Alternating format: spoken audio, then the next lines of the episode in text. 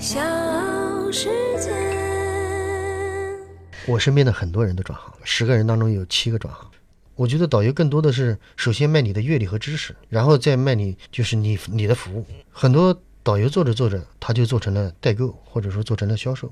旅游永远是奢侈品，有可能是精神的奢侈，有可能是你钱的奢侈，但是绝对不是这样被一个导游吆五喝六，成天训斥着。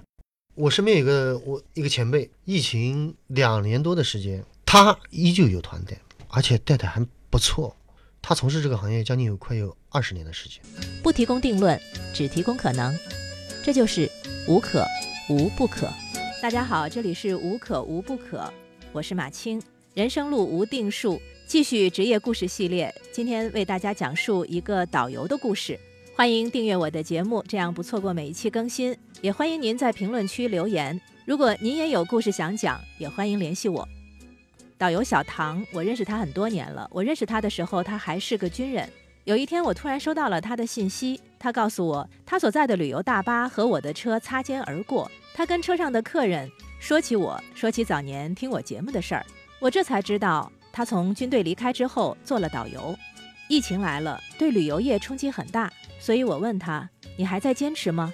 他说：“还在。”你是哪一年入伍的？我是零四嘛，零四年，然后一二年底退伍，相当于八年嘛。当兵当了八年。对，南京、徐州、金华、甘肃，然后贵州，然后就全部都去过，而且待的时间还挺长的。然后那时候就觉得看遍那个祖国的山河特别好，特别是坐飞机的时候啊，从那个森林直接到了沙漠，那种感觉特别好。我是个糙汉子，到了西北以后就觉得。哇，那个广袤的天地，我觉得特别舒服，特别爽。那时候有了一点点说做旅游的这个想法，但是退伍的时候确实也没有说啊想去做什么。后来也巧，就是我哥哥和我姐呢，他们两个都是导游，算有人领你指点啊，指点我们。我哥讲说，要不你先熟悉一下吧，你也知道，你刚退伍以后跟社会肯定是要有个接触。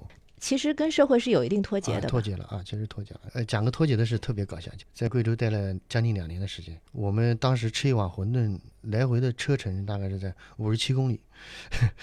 回来的时候，家里面说那吃个饭吧，我就坐在那个玄武饭店楼底下的时候，我突然感觉到，哎呀，城市真好，钱终于能花得出去了，就这种感觉啊。在在山里头就吃碗馄饨都是五十几公里。呃，然后这几年的国家的政策对贵州的这个帮扶旅游的帮扶，疫情除外这段时间，前几年是江苏南京，重点关扶贵州，然后南京人凭身份证到贵州去旅游。呃，门票大门票是免费的，我觉得这一点确实也是特别好，真的是人的流动会带动经济的发展，这个是一定的。就原来就觉得，哎呀，这个地方谁去啊？没有人去，因为人过去以后肯定要住宿啊，不可能从贵阳我一天我就回来了，对，哪怕一瓶水，哪怕坐一次，我不不打车，我哪怕坐公交，我都是。对地方经济的一个带动，我觉得这是旅游它比较好的地方。它就是一个良性循环嘛，就是没人去的时候自然萧条，然后有人去了，它就带动那儿的一切的生态，它都会跟着这个人来转，所以然后就会越来越热闹啊！是的，是的，是的，这肯定的。所以你当时回来以后，直接就想着说，那我就去做考个导游，我做个导游，还是说中间还是反复着想说，我的出路是什么？我到底要做什么？有这个过程吗？思考的过程。现在家里面是很反对，就听到我哥哥姐姐讲说做旅游做导游这个职业啊，就很反对。为什么？因为我哥哥和姐姐他家里面照顾不到，因为旅游是一个季节性的东西。呃，他比如说三月八号三八妇女节这一天，旅游的开篇日，呃，然后陆陆续续旅游开始上升，一直忙到从三月份正常忙到中考六月份，停留大概在一个星期左右，然后从六月份以后，家长在等成绩，因为成绩没出来，小孩就出不去，然后到六月底。七月份的时候开始井喷爆发，我记得我印象最深的是我有七十一天，七十一天没回家，就是人家讲大禹治水三国家门而不入，我们是每次都在南京接团，但是在南京接团啊就是回不去啊就回不了家，你要照顾客人啊安排住宿，然后第二天早上要赶行程，哎这这确实也很辛苦，家里面也不理解，那是那当然都是后话，在做之前呢，呃我觉得我想找一个单位啊好好上个班，然后就安安安稳稳的，就大部分人都会这么想嘛啊是的。但是这个你也知道，这个欲望被勾起来了，被家里面被哥哥姐姐说动了。我们去的地方只是我代表我来过这个地方，比如说张掖武威酒泉、嘉峪关等等这些地方，我只是代表我来过，但是我没有走进它。哪怕就是我们居住在一个城市，你想想我们居住在南京，和你深入的走进它，了解它，那都是不一样。啊，是的，那肯定的，那你那个时候就家里人其实是不太愿意让你去做导游，是的，非常反对。我后来去考了客运资格证，先去开车。也行。呃，我主要跑的段就是从南京开始，上海结束，然后也会去安徽、江西这些地方。导游的这个素质和他的层次是不一样的。出去玩的时候，导游讲的东西，有的导游讲的东西和有的导游讲的东西特别特别的不一样。当时我是运气也比较好，我进入到这个开车的时候，我当时是十二月份，十二月份呢是旅游的淡季，旅行公司、旅行社他会养一些老的导游，他会安排的给他这个团。因为他这个职业是没有社保啊，然后公司也不会交社保这些东西，他会养一些比较跟我好多年的一些导游，然后给他交社保，但是很少，优先要考虑到这些导游的工作，所以就会派这些老导游，嗯就从事五年到六年以上的这些老导游上我们就是上车了。嗯他讲的东西对我们来讲是非常优美的啊，词语啊，包括他的知识量，嗯，呃，是让我们当时我完全是个小白，我觉得焕然一新。淡季过去，上我的车的都是老导游，然后等这个毕业了，就旅游学校专科毕业的这些学生，嗯他上车的时候，很多新导游上车的时候，手也在抖，腿也在抖，就全车人都在笑。不是每一个小孩或者说每一个人，他会拿一个话筒侃侃而谈，不可能。有可能他在视觉上的能力很强，拿起话筒的那一刻，他脑袋有可能一片空白，他什么都讲不出来了。呃，导游其实就是一个，首先是一个服务员，再一个呢，就是那些小孩刚出来，就包括我们，嗯才二十几岁的这个年纪，嗯上车的这些游客，五十岁、六十岁，属于中坚力量，嗯呃，有可能带着父母出来的那种六六七十岁的，嗯你在他眼里面就是个小白。不要说三年五年了，就有可能你从事了十年的导游，有可能在他一眼当中他就把你看穿了。他有他丰富的社会阅历和他对于人的一个评价，嗯这是导游。首先，我觉得导游不要把自己想得太聪明，呃大家坦诚，这是最好的。我考导游证也是考了两次，第一次没成功。那那那考什么呢？呃，正常是五本书嘛，当时我们考的是五本书。呃，一般考南京的景点，呃然后你要去背，然后考导游基础，然后考全国基础，考这些考法律法规。我们当时没改革，我们当时还是还没改革，不像嗯现在，现在呃好像是说你笔试没有出来，然后呃就可以去再继续参加面试，最后通知你啊，你综合成绩啊，你被 pass 掉了。我我们原来考的时候是，你必须要通过笔试，笔试结束以后，你 OK，你成绩很好，然后你才可以去面试。去面试。面试又不一样了，你要去考哪个？南京所有的景点当中，嗯去抽一个景点嗯你去考，他会变放录像，你配着录录像，然后去讲解。会最后会提问你三个问题啊、时政的也好，景区的也好，正常是有三到五个问题。呃，我第一次没考过，笔试没过还是面试没过书面没过，第一次就没有面试的机会。啊？当时也不懂，有意的想打探一下，我问一下，打听一下，我去问他，我说这个导游证怎么搞？有很多导游就讲，他说师傅你绝对没问题，他说你天天听我们说 你没有问题，哎，就是人家是这么说的，但是我是真的信了，客气一下你就信了。是的，我是真的信了。网上查了一下，我就买了一本《全国导游基础》这本书看一下，就完全跟南京两回事。嗯像全国导游基础，山西的，就你也不知道应该怎么复习。哎，不知道，完全不知道。我的性格是比较好强的。啊然后后来人家就跟我讲，他说，呃，你如果真的想考试，你就啊，先问这些刚毕业的学生，问他要书。他说你放心，他们的书上面肯定画的和做笔记做的非常非常。他你只要把他们做的笔记和画的能背下来就 OK 了。开车这个游客是可以进去玩，我们是进不去，然后我们就在车上啊就开始做笔记。等等游客的时候就啊开始看书。然后开始考，笔试过了就通知面试了嘛，就是考南京的景点。嗯，要走一走，要去看一看，看看南京的景点。就在南京的景点就转了很久，啊，就开始背，看到它上面写什么你就走到哪边，看到哪边就是你不你是叫什么沉浸式背诵，啊，沉浸式背诵，对对对，是这 样，就是不是光是看着这个书面上的东西哎材料去背，而是跑到这个景点这儿去背。是的，都是不光是我，也遇到了一些就现在很好的朋友，就认识这么多年了。嗯，你抽的是哪什么景点？我抽的是啊，这肯定是忘不掉的。我抽的是明孝陵，问了我三个问题。嗯呃，三个问题我现在能记得是金砖会议成员国有几个国家参加？东陵，明孝陵的东陵嗯埋的谁啊？朱标。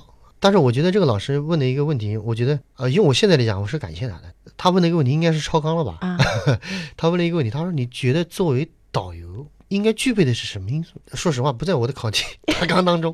作为一个导游应该具备什么样的最素质？啊，素质。这这个问题有点大呀，啊，对这种题目，但是他反正可以发挥的余地也多。呃，这个题目如果是十分，你只要答出来了，或者说你只要说了，嗯那肯定就有五分。嗯，对对对对对对嗯呃，然后后来我就跟他讲，我说是责任心啊，因为我自己从事了开车一年的时间，嗯我后来发现导游确实，首先这个职业确实很辛苦，不利的因素很多，比如说台风、暴雨嗯啊，包括涨潮、落潮啊，这些东西都会对这个旅游的这个行业啊有冲击。但是很多导游，很多导游确实也能吃苦啊。嗯这导游很辛苦，这个不是说我做导游为导游说好话，是导游这个职业真的很辛苦，一个人要照顾这么多人。后来我就从这个上面反映，我跟他讲，我说一个是责任心啊，这个导游的责任心是肯定是需要的，不可能说我把这个客人我带了我就走散了，那我就不要了，对不对？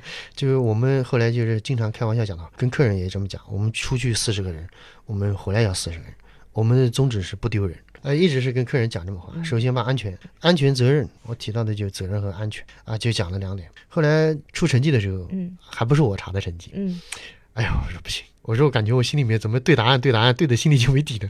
我说谁帮我查一下？后来一个朋友就帮我查了一下，哎，查了一下啊，过掉了，非常高兴啊，就觉得自己的用功没有白费。然后后来就进入到导游这个工作当中拿，到证了，呃，因为喜欢所以去做啊，确实很喜欢。我有的客人就跟我讲，他说导游为每次看到你在景点的时候，眼里面都有光，都很开心的样子。他说你天天讲的不累吗？我说不是的，我说南京这个城市很多客人，十个有九个问我导游南京好玩吗？我都会说，我说南京是非常不好玩的一个城市。呃，南京有中山陵、夫子庙，有岳江楼，那有什么玩的呢？呃，所以我每次都跟客人实事求是讲，我说南京是不好，我说南京适合你去听，南京适合你去走，南京适合你多翻几本书。我觉得南京是一个很厚重的城市。我说历史的任何一片都离不开南京。我说这是我非常有幸生在南京，所以我才会跟你们讲南京。我说讲的不一定好，但是我相信我学到的这些东西，或者我看到的一些东西，能让你感受到我们南京的魅力。印象很深的就是带过曾经有十二个十二个云南云南的朋友，嗯，到南京，他们的岁数大概在五十往上了，最大的我记得好像是七十一岁了，但身体很好。嗯。云云南的这个客人到南京以后，我那时候才做导游，才做一年多两年啊，嗯。不算经验很丰富的一个导游。然后正常的景点走完了，他们突然提一个要求，他导游，我们想去长江大桥，因为这个不在我们的这个行程，行程当中，嗯。这个是我首先是违规的，不懂嘛，不懂就打电话问旅行社，旅行社说那这个你可以就是收取一定的费用，嗯或者说跟师傅给师傅点钱，让师傅跑一下，但是要确保安全。我我这个人心比较软，把他们带到去长江大桥。我作为八零后来讲，我不理解他们对长江大桥有这样的感情，这是我想不到的。后来这个事情也就过去了。到了这个苏州的时候，到苏州第三天了。后来到宾馆，有个有个叔叔喊我过去，我就问他，我说叔叔什么事啊？我以为先开始以为是房间，或者说嗯说是有什么问题要进行调换啊，或者怎么样。我说叔叔什么事啊？他们十二个人全部坐在啊。像我们这个大厅，坐在沙发上面，然后那个叔叔就就说话，叔叔他们一个人凑了二十块钱，两百四十块钱就拿给我，因为行程还没有结束嘛，嗯。你还有杭州和上海，当时很感动，就是你也没跟他们提额外费用的事情，他们主动把这个费用就给你，是的，这个有可能一辈子就一次。他从内心来讲呃是很真诚，你带他玩过以后，带他看过以后，啊，他从内心的是很感激你。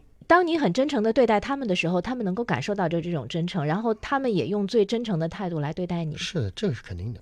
旅游这个行业有不好的，我觉得大家应该更多的去看到好的一面。呃，比如说这个四川四川地震的时候，不光有红旗，还有导游旗，有很多很多导游。你看，像凤凰古城的导游，奋不顾身啊，洪水出来的时候跳到河里面把小孩救起来。呃我觉得有可能我是这样的人，或者说我努力想成为这样的人。也就是你最开始讲的责任感、有责任感的导游。啊是是但是这个市场当中，你看我们经常还听到一些负面的新闻嗯啊，还有一些什么。这个黑导游啊，或者是这种什么零零团费、低低团费，对吧？然后把人弄过去，然后去想办法用用买东西的方式让人家这种在你们这个这个行业内应该也是一个也见过吧？但是我没有接触过。你没有接触过，这个跟人的选择有关系。我当时开车的时候，我无法选择，无法选择我带的是什么样的团。呃，我也不知道他是什么样的团，我就知道把人拉到目的地我拉到景点，然后结束。我的跟我的工作就没有关系，剩下的东西交给导游。当时我做驾驶员的时候，我不理解，很多导游跟我讲，导游很辛苦，我不理解，我也不懂导游，就是当着你面在数钱的时候，会告诉我，我这个团又亏了五百块钱。你觉得他是在骗你，或者他在忽悠你？后来慢慢慢慢才知道，原来是有的团他是低价团，很多年前发生的，我们大家都知道这个一块钱游云南这个事，嗯旅行社肯定也有问题，而导游只是他的一线的工作人员，他会告诉你，有的不良的嗯旅行社会告诉你，我介绍一批客人过来，我这批客人成成色非常好，他们会买很多东西，嗯这个团我不收他们团费，嗯那象征性收一块钱。嗯，那导游他要生活，导游没有工资，那他的收入来源是怎么弄的呢？首先我带团，像比如说像我们带团，嗯是一天多少钱？一天多少钱？三百、五百、六百啊，或者好一点的，一千都有。这是根据你自身这个钱是旅行社给你的，啊。对，像这种购物店的导游，他是没有工资的，就是带去购购物店的连工资都没有，对，他是提靠提成的啊，百分之多少多少多少。就没有底薪，靠提成。对，是这样。导游也在赌，他觉得我上个团卖了五万，卖了十万，我这个团我也用同样的方式，这就是所谓我们大家讲的威逼利诱，呃，让这个行业就觉得啊，导游怎么成这样？我身边的导游，其实我们也分一个圈子，或者说有同样的理想的导游，我们不是我们不带购物团，在这个行业内部也有人以群分，是的。有这样的圈子，我当时做驾驶员的时候，呃，就遇到过这样，遇到过导游态度很恶劣，在车上说很难听的话，然后就是跟客人发生口角，甚至啊，甚至有的就堵门。后来我就觉得，旅游永远不是廉价品，永远是奢侈品，有可能是精神的奢侈，有可能是你钱的奢侈，但是绝对不是这样，被一个导游吆五喝六，成天训斥着，然后是你今天必须要交八百块钱给我，要不然你什么都玩不了，要不然你就回宾馆坐车，嗯，就是这样。当然希望啊、找到一个认真负责的一个导游啊、最起码说出门的安全啊、他在那边衣食住行我做到放心。我身边的导游或包括我们自己带到有些老年人的时候，他的子女会主动跟我们联系，我的妈妈、我的爸爸。他第一天跟我们联系以后，我们的电话就会存下来，然后我们发信息给他，你妈妈今天到宾馆了。有的特别是女孩子，有的导游他做到心，你妈妈今天吃了一碗饭。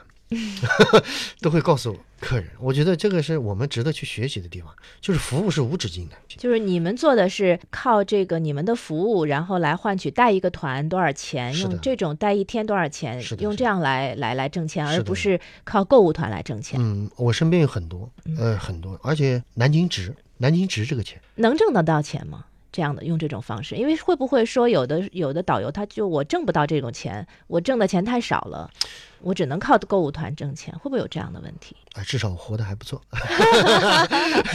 能看到你现在还在坚持做的，就应该能能说明问题了。嗯，我们就我们我们统称为叫纯玩的团，吃喝购啊，游乐娱嘛，就是我们出来玩肯定是要买东西的。但是我们这这段时间呢，还在看这个这个什么抖音的东方甄选，人家也是在做代购，对吧？人家也是在卖东西。但是你会情不自禁或主动的去把钱花出去，那是为什么？因为你觉得舒服，找到了共鸣，或者说我买的他他是就是下面的评论就是我买的是他的知识。我身边有个我一个前辈，嗯啊，今天也在带团。疫情两年多的时间，可以说我刚才我们俩开玩笑讲的是国家宣布失业的一批人，呃，他依旧有团队，而且带的还不错。他从事这个行业将近有快有二十年的时间。他我私底下跟他聊过，他讲说，我讲解不一定多好，但是我会让人很舒服，在适当的时候出现，在适当的时候消失。这个疫情两年多的时间过去以后，我觉得个人觉得，或者我接触的圈子有限，嗯，我觉得啊，低价的团反而少了，大低价团少了。对然后我现在发现呢，就是那种定制游啊、小包团啊比较多，或者包车游就挺多的。这里面就有个问题，就是我怎么能够放心的知道这个导游是好的导游？如果用呃如果用好和不好来区分，这个很难。啊、很难。导游的职责肯定是衣食住行，呃，游客安排好。导游无法选择客人，客人选择可以选择导游，但是中间的一个媒介就是旅行社。当旅行社知道你的私人定制以后，他会给你派出什么样的导游？呃，客人是首先是有权利换导游的，我也遇到过嘛。嗯 因为我长得就比较老嘛，呃，有的客人他就希望青春靓丽的小姑娘，这个也能理解，这这是客人私人定制嘛，嗯这是很正常的。但有的客人他就去愿意，我就要一个啊喜欢历史的，或者说跟我能聊得来的。有的客人他就想啊，这个导游一定要陪我聊天。我就遇到过，去年的十月二号，总共就七个客人，他跟旅行社就聊过，说要找一个特别能说的导游。呃，然后那个团，你看那个团，我带他南京、无锡、泰州、扬州，然后回到南京，嗯陪了他五天。嗯，因为那个人他阅历很丰富，嗯那个老者也年龄比较大了，特别是在扬州瘦西湖的时候，嗯我们住的那个国宾馆，然后就是陪他在瘦西湖转了一圈又一圈，一圈又一圈。嗯早上我起得比较早，我正常每天都是五点钟起床，嗯他也差不多。他每次起来的时候，他都会很礼貌的发个信息，先发信息，小唐你起来了没有？然后回信息，我说起来了，他就会告诉我，那我们先去转一圈啊，陪他转一圈。呃，然后聊聊转转啊，他就觉得导游很认真，他就是想让你陪他聊天儿。哎，很认真很负责。他的个人的需求不同，就刚才你说的，我私人定制，这是对导游这个时候是不是？是会等于是对导游有更高的要求了？是的，我们怎么去界定好和坏呢？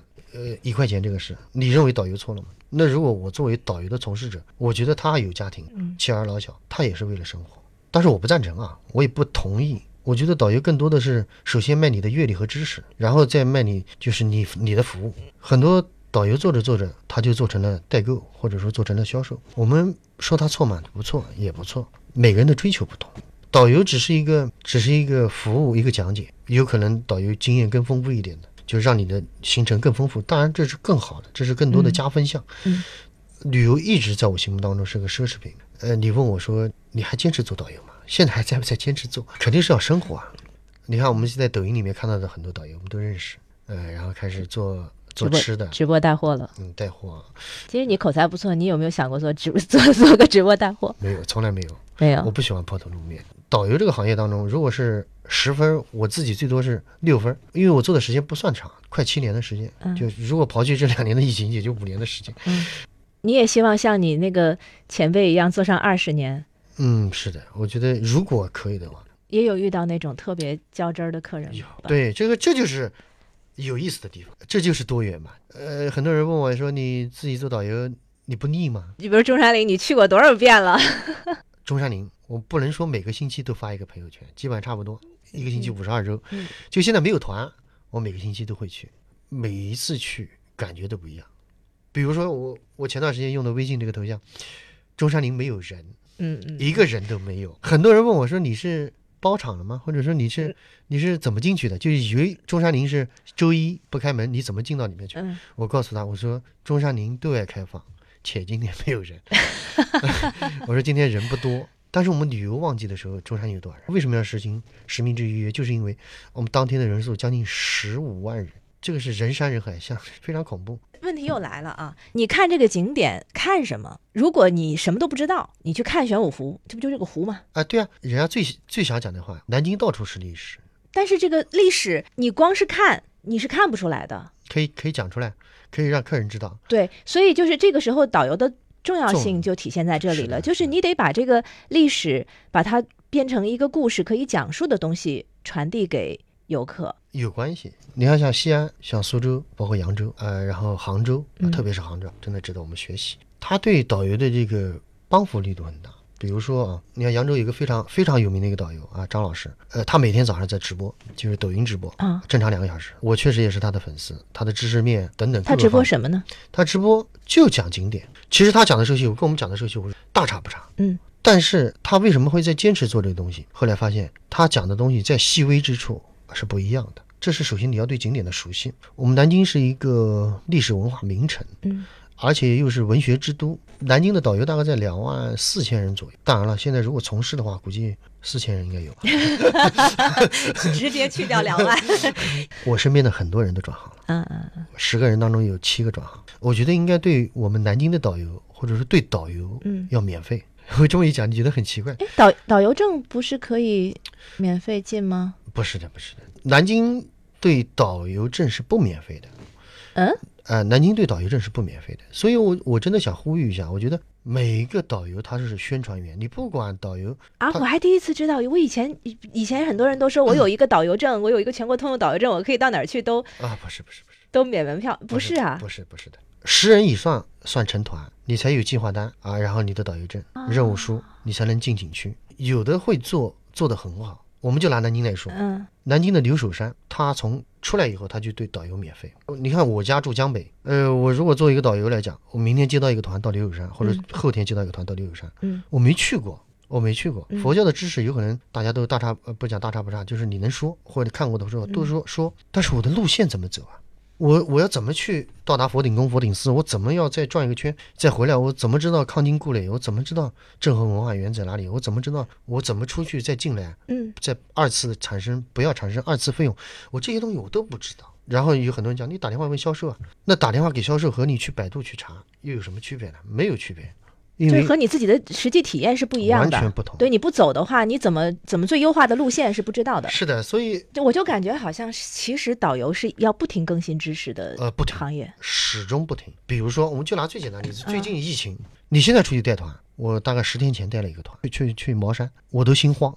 其实茅山我去了很多次，嗯，但是我对他的这个防疫政策，首先防疫政策，这是最直观的，嗯需要你扫什么码，需要带什么。原来客人是报备过去，就身份证都不要带，但现在你要一步一步的去问，然后路线也会出现问题啊。他茅山他会有交通车啊让你走，但有的地方他去不了了。我作为导游来讲，我不知道，那这个具体你要到园区里面去问。现在听到最多的就是你要到园区亲自去问，最多最多，真的就我们带来很多困扰。但是游客会认为你是导游，你应该知道我觉得南京的文旅或者说南京啊旅游局等等，能把我们南京的这些景点对导游免费能开放，让导游就时不时的自己去跑一跑。对，我可以很负责任的讲，没有哪一个导游我平白无故的今天我要去总统府去一下，你不用担心说为了这个，然后好像担心什么导游会占点便宜。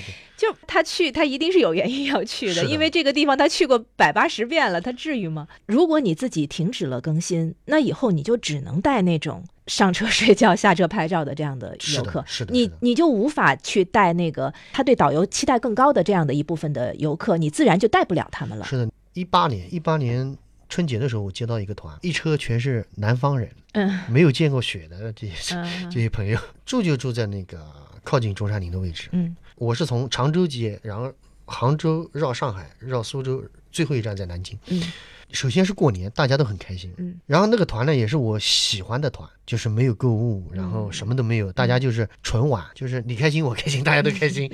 后来最后一天在南京，客人就很兴奋，然后从上海回南京的路上就下大雪。然后一车人就在车上，又南方人又比较开放，然后又又比较热情，然后在车上又唱啊唱唱歌。那个虽然是八个家庭，突然感觉是一个家庭那种感觉，而且我也很开心。然后到下午的时候，我就把他们结束我的一七天六天六天的工作了，师傅也开心啊，我也回家了，嗯过年了。导游的春节基本上都在外面过嗯，住到宾馆，我一看，我家住江北，又下大雪，算了，过年我也不回去了，不回去了，那我就我就聊客人，我说这样吧。我说我作为南京人，我说你们也是第一次见到雪，特别很特别开心啊。我说我们是自己的啊，我说你们要写条子给我的，要确保安全。我说首先我不收你们费用，我说我作为地主之谊，作为朋友，我们相处了五天了，嗯作为朋友来讲，明天要去中山陵，我们就不去了，我们去明孝陵住下来，从夫子庙结束、嗯住下来嗯已经都七点多了，嗯，我就跟他讲，我说我们不行，我们到明孝陵去一下。夜游，啊，夜游一下，我说带客人去感受一下。晚上腊梅正好盛开，腊梅正好盛开，嗯然后加上这个下大雪，你说你作为一个南方人，你作为一个没见过雪的朋友，甚至 有可能梅花都没见过这种朋友，他是什么感觉？一八年那个雪下的蛮大的，他们我就感觉那个脸上就像小孩一样，洋溢着开心。我觉得他那时候他对我是认可的，虽然我这个不一定合规，就是我们属于。写过写过东西，我们属于私底下这种感情，我也没收他们钱，就是就是忍摸着良心讲，我也没收他们钱。啊，可是对我舅舅舅特别好，我们在里面玩了，到宾馆的时候将近快十点钟啊，他们就觉得很值得了。这是应该说是意外之喜。对，跟金钱无关。那你认为我是好导游、坏导游吗？做旅行社来讲，那我是个坏导游。因为你你带来了额外风险。对，但是对于他们来说，那我是一个好导游。那如果现在要是你回到当时当时你考导游证的时候，那个老师问你的问题，你觉得导游 需要的基本素质是什么？你你今天回答的话会回答什么？我还是觉得责任心和安全，润物细无声，就让客人想要你的时候，你会第一时间出现。服务的方式，是的，是的，因为导游都失业了嘛，嗯，呃，然后我们身边的导游很多就转行了，然后也会有坚守在这个导游这个职业，像我们这样像你就还坚守，啊啊坚守的。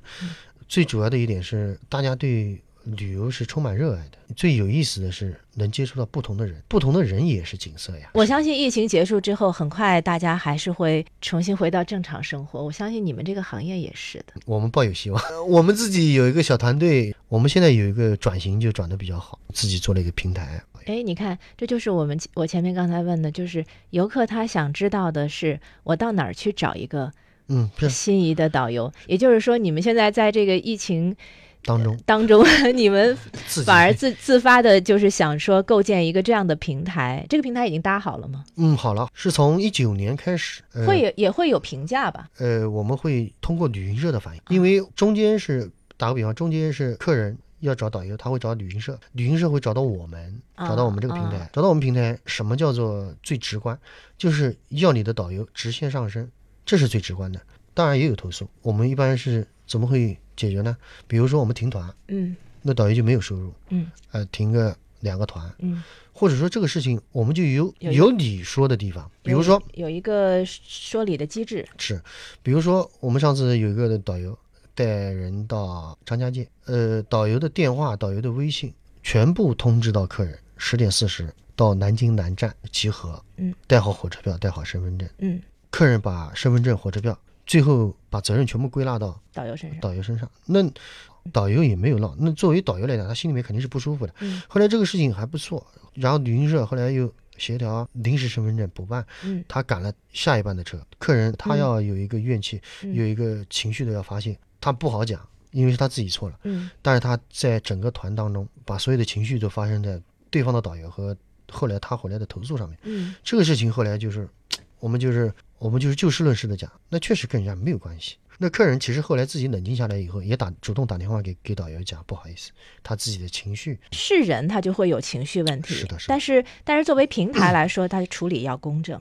对，所以我们有这么样一个机制，这样的话就能保证的说，在这个平台上面，第一，导游能找到活儿干；第二，越是有活儿干的，越是这个优质的导游，越能找到更多的活儿干。可以这么理，就是它有一个良性循环，对吧？然后，呃，也有也有这个投诉机制，但是投诉机制不是说你投诉了就一定是导游的错。是的，那如果是导游的错，导游可以停，就有受停团的处罚。是的，是的，然后，如果是、如果是确实不是导游的错，那么也会这个机制也会一个协调调解，同时也保护导游的利益。是的，是的。嗯你看，我们原来再讲一个最后一个例子，好我们一个导游，呃，有一段时间因为家里的事情一些事情不开心，在我们这个平台，然后接了一个团。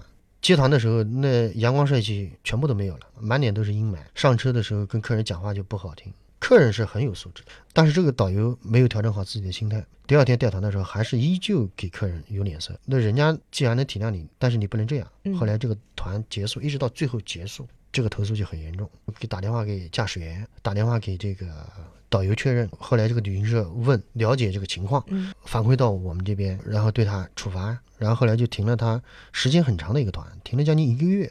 对一个导游讲，一个月的团是相当可以的，我觉得还是很重的。一个月就等于他没有收入了。是的，我觉得这个是很重的一个事情，就是因为你好，你的团才会多，见到的人就越多，你的应变能力、你的处事能力经验会非常也会越丰富经验会非常越多。我知道的，我们导游当中最大年龄有七十七十多岁的导游还在做，七十多岁导游还在做还，在做，那你打算做到多少年龄？努力吧。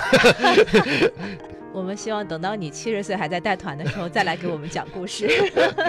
嗯，那要出书了。导游小唐的故事就说到这里了，欢迎订阅、收藏和评论。我们下一个故事再会吧。